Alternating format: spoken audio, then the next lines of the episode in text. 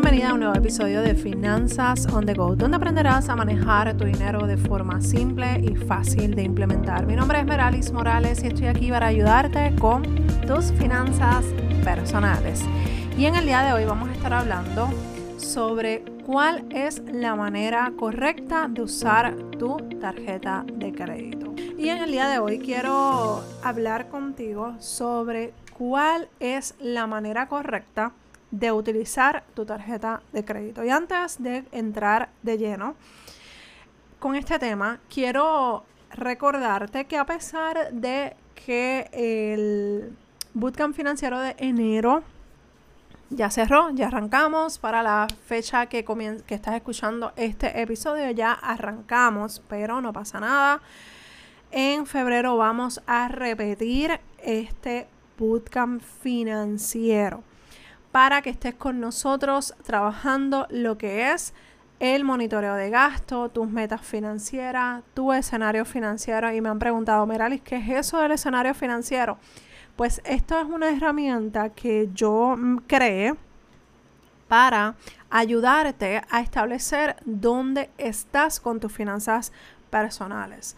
Una vez nosotros definimos que dónde estás ahora mismo, podemos entonces establecer las metas, podemos establecer eh, el plan de acción, el plan de, saldo de deudas, monitoreo, todo, todo. Literalmente esa es la base, la, la ficha de arranque.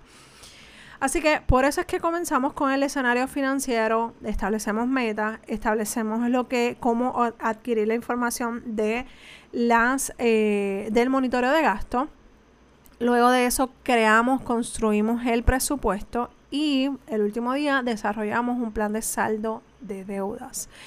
Es eh, un programa de tres eh, reuniones, básicamente son 15 días donde me voy a estar comunicando eh, varias veces a la semana exclusivamente para compartirte información de cómo puedes ir mejorando, que tienes que estar pendiente, todas esas cosas que necesitas ese apoyo porque es un acompañamiento por 15 días para que puedas arrancar tus próximos 15 días del mes o los próximos meses y puedas finalmente lograr las metas financieras que te propusiste para este año. Así que si quieres más información, toda la información la vas a encontrar en las notas del programa. Te voy a, te voy a dejar un enlace para que tú le des ahí clic o vayas a finanzasondego.com slash bootcamp. Te lo voy a dejar todo escrito allí en el enlace para que simplemente le des clic, veas todo lo que incluye y veas los dos precios, que uno es de 27 dólares y el otro de 47. Veas todo lo que incluye el de 27, todo lo que incluye el de 47 y cualquier duda o pregunta me dejas saber. Vamos a lo que vinimos. ¿Cómo, ¿Cuál es la manera correcta de usar una tarjeta de crédito? en el episodio anterior te estaba hablando eh, sobre cómo hacer para no pagar eh, intereses en tu tarjeta, pero, y te hablé, perdón, te hablé eh, de la emoción que nosotros sentimos cuando vemos esa carta o ese sobre, esa, esa tarjeta tan hermosa que como te dije en el episodio anterior, muchas veces lo hacen tan brutal para que nosotros nos emocionemos en utilizarla en gastar dinero que, que probablemente no tienes y te dejas impresionar por el balance que tienes en esa disponible en esa tarjeta de crédito y no te fijas en los detalles de la tarjeta de crédito, en lo que incluye, lo que no incluye, los, las deudas, el porcentaje de interés, qué pasa, o sea, todas esas letras pequeñas que hablamos en, en el episodio anterior. Así que después de haber escuchado el episodio anterior en el que ya tú hiciste el ejercicio de verificar todas esas letras pequeñitas, que cuánto, qué pasa si pagas en atraso, qué pasa, todas esas cosas que son importantes, vamos entonces a comenzar a utilizar la tarjeta de forma correcta. Y te voy a compartir varios consejos. Tengo uno, dos, tres, cuatro. Cuatro consejos para que lo puedas ver, eh, implementar en tu vida y puedas arrancar a utilizar tu tarjeta de crédito, pero de forma sabia y consciente. Una vez yo me metí casi en un lío con una persona porque yo soy bien partidaria de no recomendarle a nadie que use la tarjeta de crédito si no tiene hábitos financieros saludables. ¿Por qué? Porque sí tenemos la parte de que hay ofertas, hay ventajas que puedas que puedes aprovechar de todas esas cosas, pero si no sabes usar tu tarjeta de crédito de forma correcta, lamentablemente todas las ventajas, todos esos beneficios los vas a perder porque te vas a endeudar y va a ser mucho más grande la deuda que lo que te puedes aprovechar de esa de esa oferta o de lo que incluye esa tarjeta de crédito. Así que vamos a ser realistas.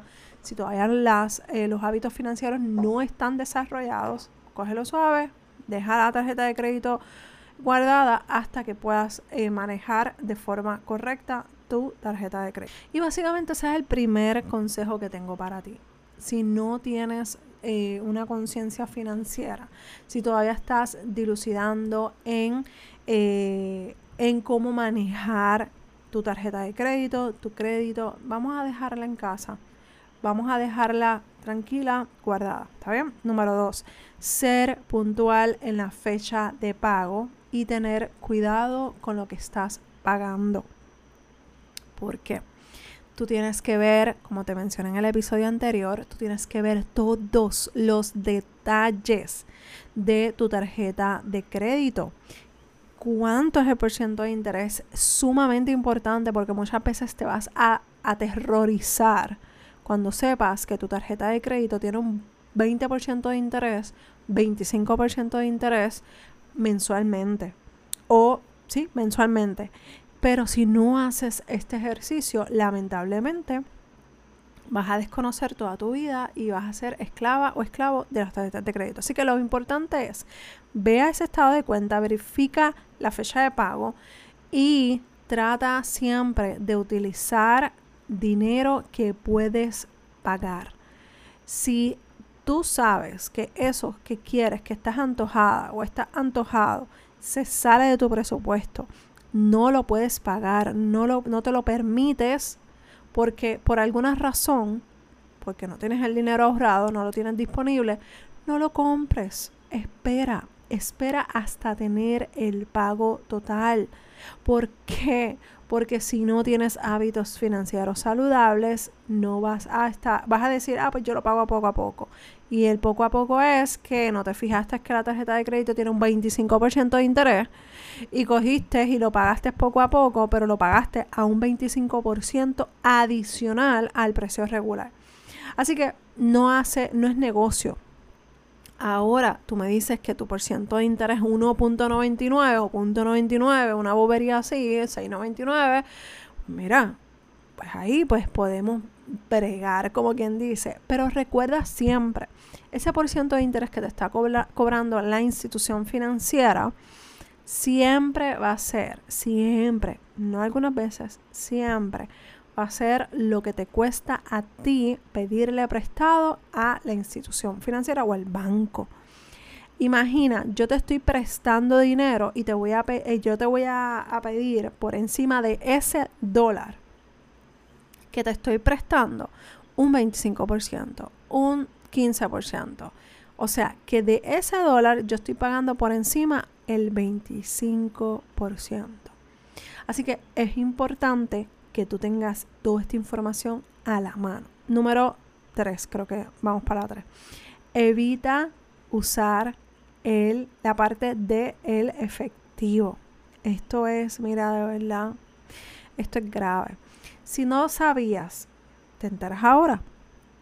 La tarjeta de crédito tú la puedes utilizar en tu día a día usándola como, ¿verdad? La tarjeta regular como tú siempre las conoces, ¿verdad? Que vas a la tienda, vas al internet y compraste lo que ibas a comprar y se acabó. Pero muchas de las instituciones financieras te ofrecen la oportunidad de ponerle un número secreto. ¿Qué pasa? Que tú le pones un número secreto y es para que tú puedas hacer retiros de efectivo. Y por favor, por más que tú quieras, no utilices esta partida de tu tarjeta de crédito. Porque por cada dólar que te presta supuestamente el banco, bueno, supuestamente no, te presta el banco de tu tarjeta de crédito, te va a costar mucho más dinero incluso que la parte del el crédito como tal. Así que ojo con eso. Ve, al estado de cuenta, ve incluso al contrato que firmaste, que si no lo tienes, se supone que te haya llegado las hojas de términos y condiciones de la tarjeta de crédito o puedas accederla a través de internet. Bien importante que haga este ejercicio. Esto no son changuerías mías. Esto es un ejercicio que necesitas hacerlo para que te des cuenta cómo funciona tu tarjeta de crédito. Que incluso probablemente me digas, ay, yo no tengo balance porque yo no le, yo no la uso. O, yo la uso cada que, cada, cada X tiempo y salgo. Perfecto pero verificaste cuánto es la, el pago de anualidad, o sea, de, mantenimiento anual. Esto es, un, esto es un dinero que tú le estás regalando a la institución financiera. Ahora, si es más de lo que tú, o sea, si, si estás pagando, qué sé yo, 50 dólares, pero le sacas 100 dólares a los beneficios de la tarjeta de crédito, perfecto eso sí es negocio. Pero muchas veces las tarjetas de crédito de las tiendas, las tarjetas de crédito que normalmente vemos por ahí y no indagamos o no hacemos el, la verificación o la asignación de ir comparando para ver cuál es la que mejor me aplica a mí o la que me conviene a mi estilo de según mi estilo de vida, no la vas a encontrar fácilmente o simplemente vas a escoger la primera que, que apareció y vas a tomar malas decisiones con tu tarjeta de crédito. Así que ojo, por favor, por favor con eso, porque es que no son, son boberías que van a hacer daño grave a tu crédito. Por último, revisa todos los meses tu estado de cuenta. No es un mes sí, un mes no. No, no, no, no.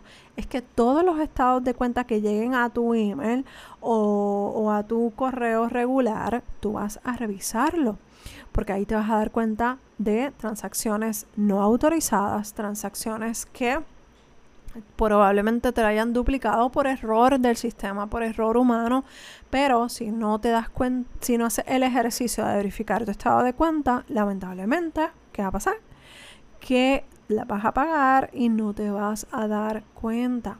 Así que verifica el estado cada vez que vayas a pagar el estado, eh, tu, tu tarjeta, eh, siempre verifica, siempre verifica lo, que esté en cero, que no hayan transacciones extrañas o no autorizadas, porque esto te puede afectar tu crédito y ser víctima de los dueños de lo ajeno. Así que ojo con eso.